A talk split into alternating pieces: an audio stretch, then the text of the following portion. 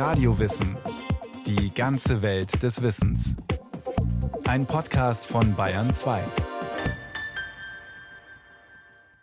Die Eizelle trägt das Erbgut der Mutter und damit ist sie die Hüterin des menschlichen Lebens.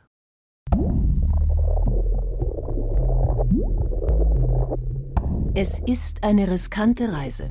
Eine Reise mit Hürden und Hindernissen, mit Unwägbarkeiten und ungewissem Ausgang. Nur eine einzige Eizelle macht sich in der Regel jeden Monat auf den Weg. Und selbst unter besten Bedingungen ist nicht sicher, dass aus ihr ein neuer Mensch entsteht.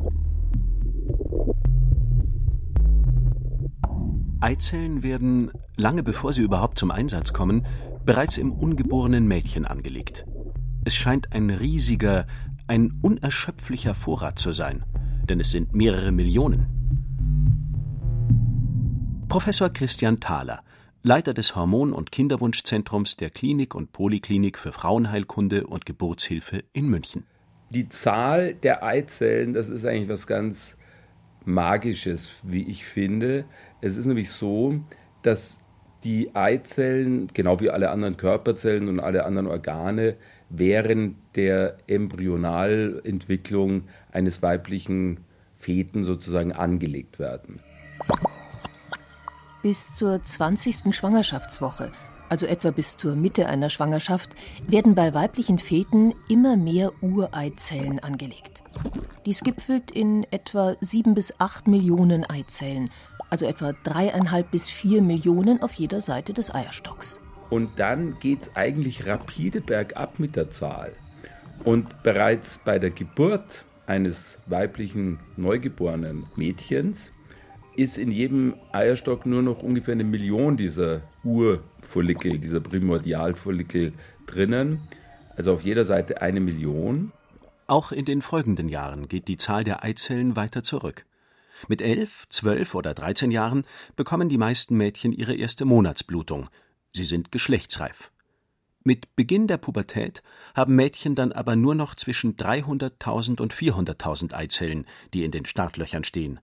Professor Thaler. Das heißt also, das ist jetzt eigentlich diejenige Zahl von Follikeln, mit denen es dann wirklich, ich sage jetzt mal, in die interessante Phase, in die reproduktive Phase einer Frau hineingeht. Und das geht jetzt weiter. Und diese Zahl, wenn man sich das jetzt mal so ungefähr ausrechnet, im gesamten Leben einer Frau ist pro Monat eins.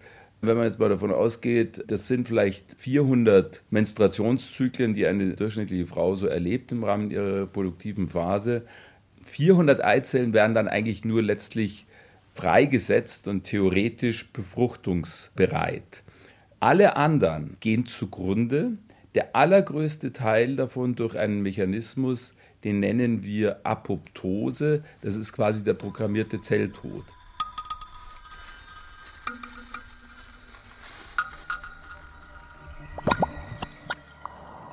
Dies ist ein Grund dafür, warum Frauen mit zunehmendem Alter schlechtere Chancen haben, schwanger zu werden. Ihr Vorrat an befruchtungsbereiten Eizellen ist irgendwann einfach aufgebraucht. Selbst eine junge Frau mit Anfang 20 hat pro Monat nur eine Schwangerschaftschance von rund 25 Prozent. Bei etwa 50 Prozent der Frauen setzt die sogenannte Subfertilität bereits mit Anfang 30 ein. Das heißt, die durchschnittliche Schwangerschaftschance nimmt dann bereits ab. Auch der Beginn der Wechseljahre hängt mit den Eierstockreserven zusammen. Mitteleuropäerinnen erleben die Menopause im Durchschnitt mit 51 Jahren dann ist der Vorrat an Eizellen aufgebraucht.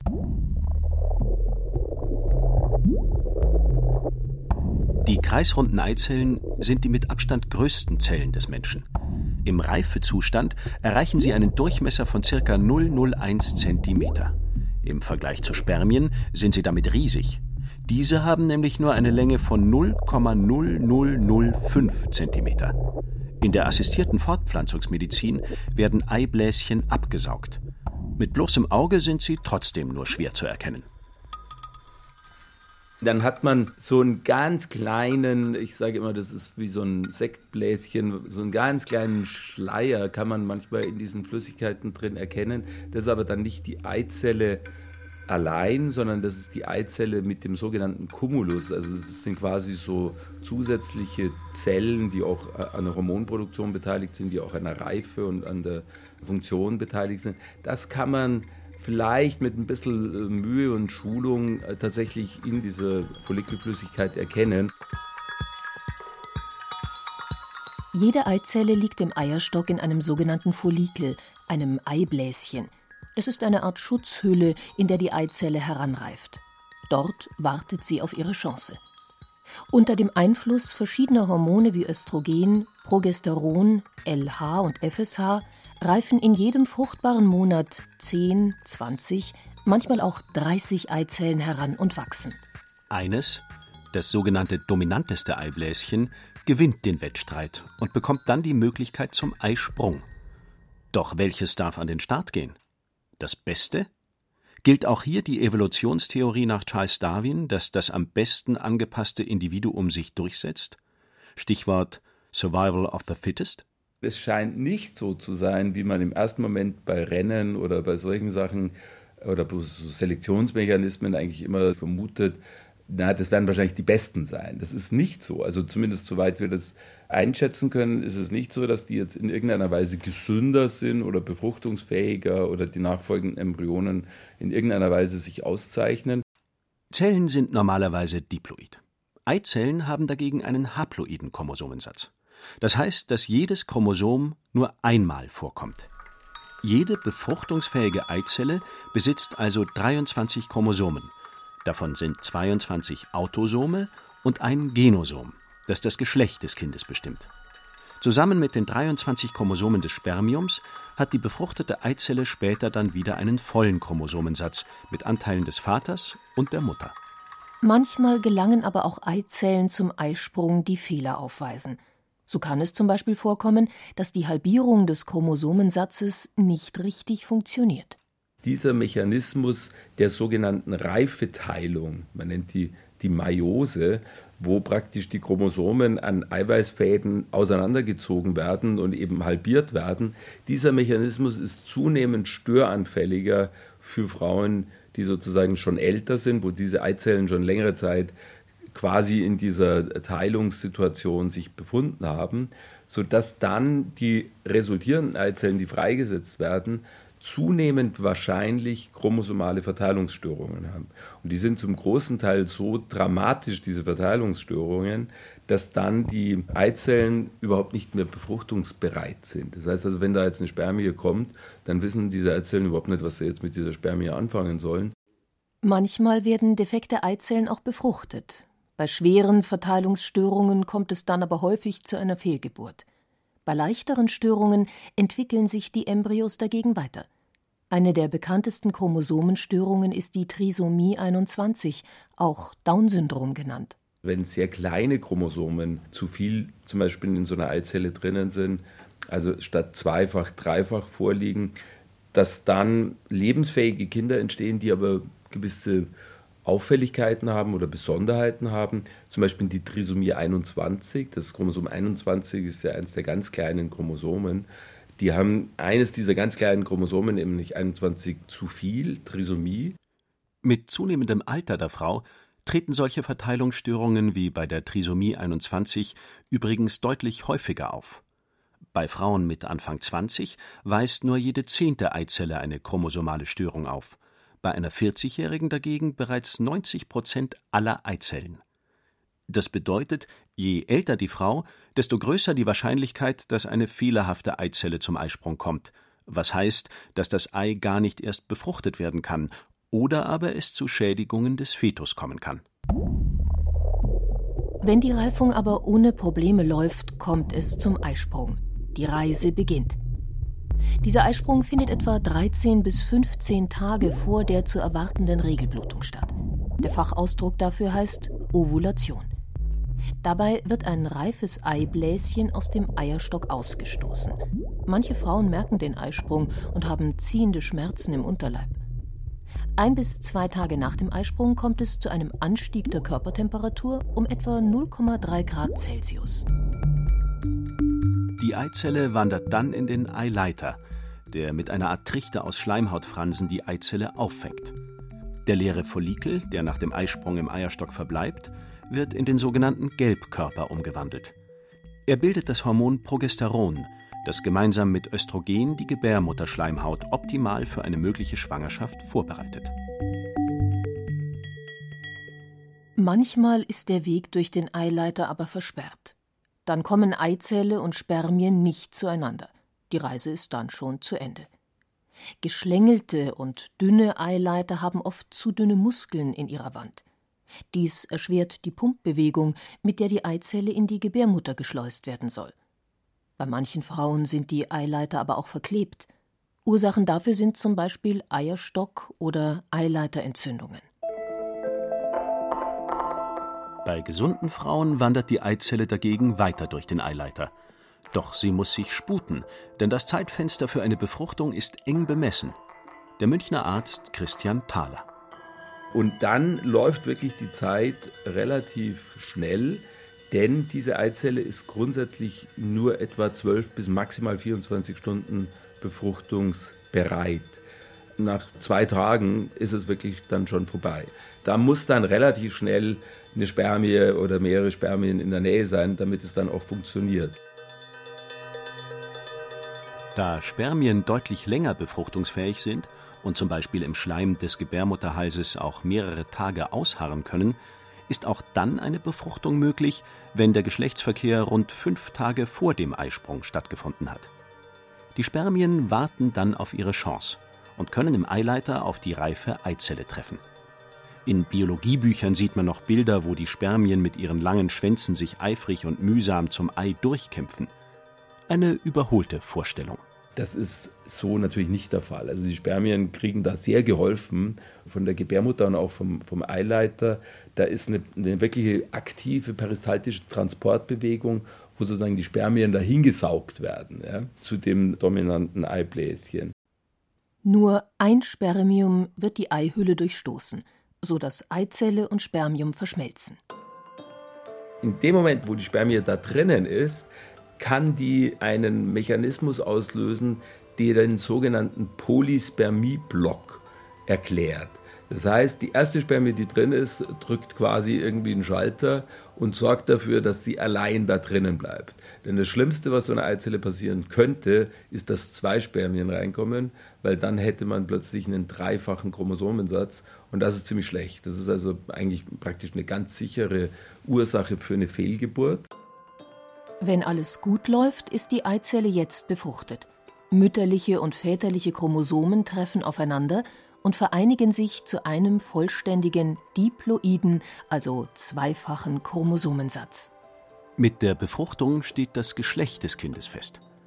Alle Eizellen tragen ein X-Chromosom, die Samenzellen entweder ein X- oder ein Y-Chromosom.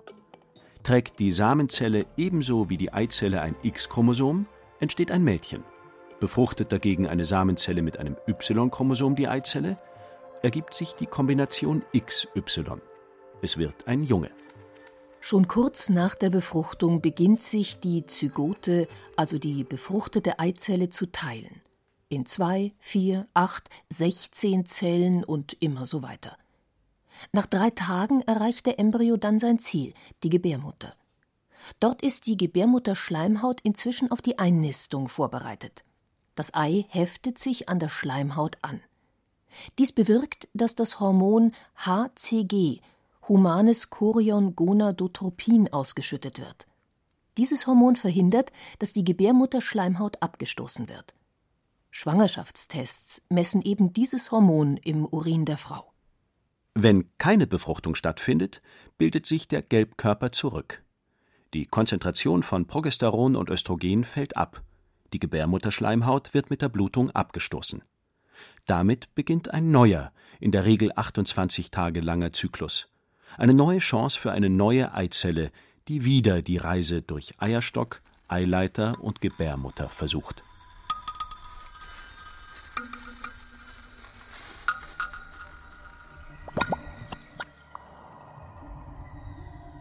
Bei manchen Frauen funktioniert dieser natürliche Vorgang nicht. Etwa jedes achte Paar in Deutschland bleibt laut LMU München ungewollt kinderlos. Es gibt viele Gründe für einen unerfüllten Kinderwunsch. Umwelteinflüsse, das gestiegene Alter der Frau bei der Planung der ersten Schwangerschaft oder Fehlbildungen der Gebärmutter können eine Schwangerschaft verhindern. In der Reproduktionsmedizin werden durch Hormonspritzen oder Tabletten die Eierstöcke so stimuliert, dass mehrere Eizellen heranreifen. Bei einem Eingriff werden diese dann aus dem Eierstock gesaugt, im Reagenzglas befruchtet und der Frau wieder eingesetzt. Professor Christian Thaler, Leiter des Hormon- und Kinderwunschzentrums der Klinik und Poliklinik für Frauenheilkunde und Geburtshilfe in München. Ich finde das auch nicht künstlich. Es wird ja immer mal von der künstlichen Befruchtung gesprochen. Ich persönlich bevorzuge wirklich den Begriff der assistierten Fortpflanzung. Wir tun hier einige Dinge, um dem Leben in die Zukunft hineinzuhelfen assistierend, indem wir die Eizellen vielleicht mit den Spermien zusammenbringen, weil die eben normalerweise nicht zusammenkommen bei verstopften Eileitern zum Beispiel. Oder dass wir eben auch so eine Spermie in die Eizelle rein injizieren. Aber der wesentliche und wirklich faszinierende Anteil ist eigentlich das, was dadurch dann auch weiterläuft. Und das ist eigentlich sehr natürlich. Diese Methoden ermöglichen auch Frauen mit schweren Erkrankungen, später noch schwanger zu werden. So können zum Beispiel bei Krebspatientinnen, die eine Strahlen oder Chemotherapie machen müssen und danach oft unfruchtbar sind, vor der Krebstherapie Eizellen entnommen und tiefgefroren werden. In Zukunft gibt es für solche Patientinnen möglicherweise noch andere Perspektiven. Wissenschaftler gingen lange Zeit davon aus, dass Eizellen nach der Geburt nicht mehr nachgebildet werden können Inzwischen haben japanische Forscher aber herausgefunden, dass es Stammzellen in den Eierstöcken gibt, aus denen auch später noch neue Eizellen entstehen können. Diese Zellen sind zwar noch keine befruchtungsfähigen Eizellen, die Forschungen zeigten aber, dass die Herstellung künstlicher Eizellen prinzipiell machbar sei. Stammzellforschung, wichtiges Thema, ob wir in der Lage sind, womöglich eben nicht jetzt nur gesunde Eizellen in frühen Jahren einzufrieren, sondern womöglich auch solche Eizellen dann durch entsprechende Stammzellexperimente zu erzeugen. Das wäre natürlich dann wirklich eine völlig neue Perspektive, dass man quasi keine Eizellen mehr braucht, keine Spermien mehr braucht, sondern die aus irgendwelchen Körperzellen heraus entwickelt. Die Reproduktionsmedizin entwickelt sich rasant. Immer wieder gibt es Diskussionen über sogenannte Designerbabys. Babys, für die Eltern zum Beispiel bestimmte Eigenschaften bestellen könnten. Aber in vielen Ländern ist die Forschung streng geregelt. So gelten in vielen westlichen Ländern Eingriffe in die Keimbahn, also in die Eizelle des Menschen, als unethisch. Die neueste Entwicklung ist die CRISPR-Cas9-Methode. Die Abkürzung steht für Clustered Regularly Interspaced Short Palindromic Repeats. CRISPR kann die DNA so präzise verändern wie keine Gentechnik zuvor. Es ist eine Art Genchirurgie, eine Schere, bei der ein Teil der DNA herausgeschnitten und ersetzt werden kann. Die Methode klingt kompliziert, ist aber relativ einfach. Der Neurogenetiker Professor Wolfgang Wurst vom Helmholtz-Zentrum in München. Was letztendlich entscheidend ist und letztendlich die sogenannte CRISPR-Revolution ausgelöst hat, ist, dass das System so simpel, so einfach ist. Es ist einfach experimentell zu erzeugen, einfach letztendlich an jeder Stelle des Genoms eine Mutation, also eine genetische Veränderung einzuführen oder auch umgekehrt einfach eine Reparatur eines Defektes vorzunehmen und das im Prinzip schon in vivo in der Eizelle selbst oder auch in dem Gesamtorganismus, in jeder Zelle im Prinzip des Organismus.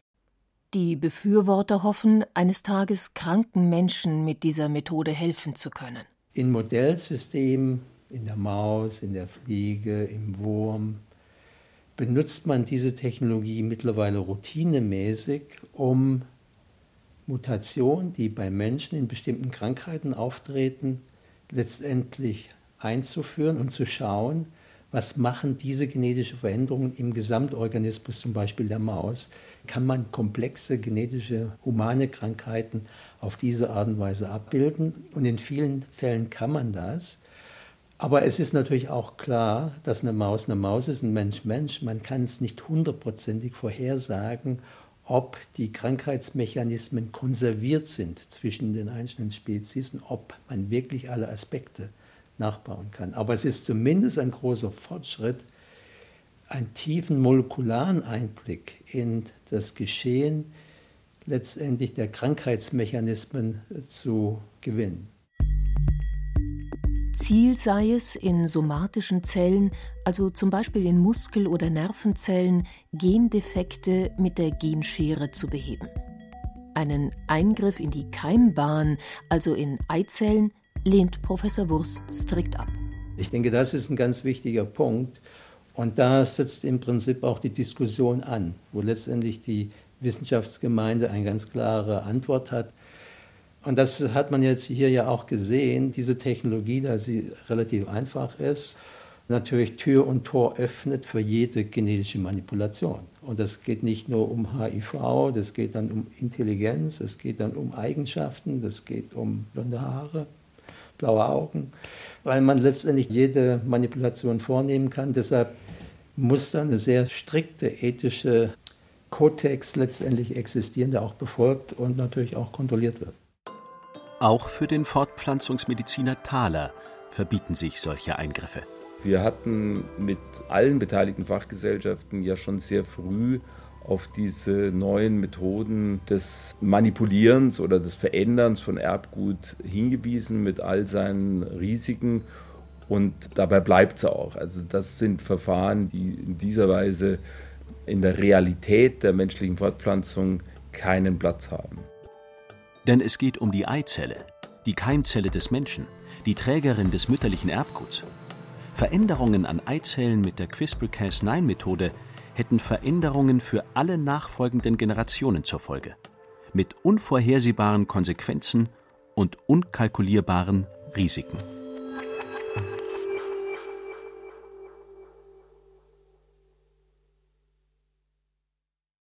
Das war Radio Wissen, ein Podcast von Bayern 2. Autorin dieser Folge Claudia Steiner. Regie führte Susi Weichselbaumer. Es sprachen Julia Fischer, Thomas Birnstiel, Technik Regina Stärke, Redaktion Matthias Eggert. Wenn Sie keine Folge mehr verpassen wollen, abonnieren Sie Radio Wissen unter bayern2.de slash podcast und überall, wo es Podcasts gibt.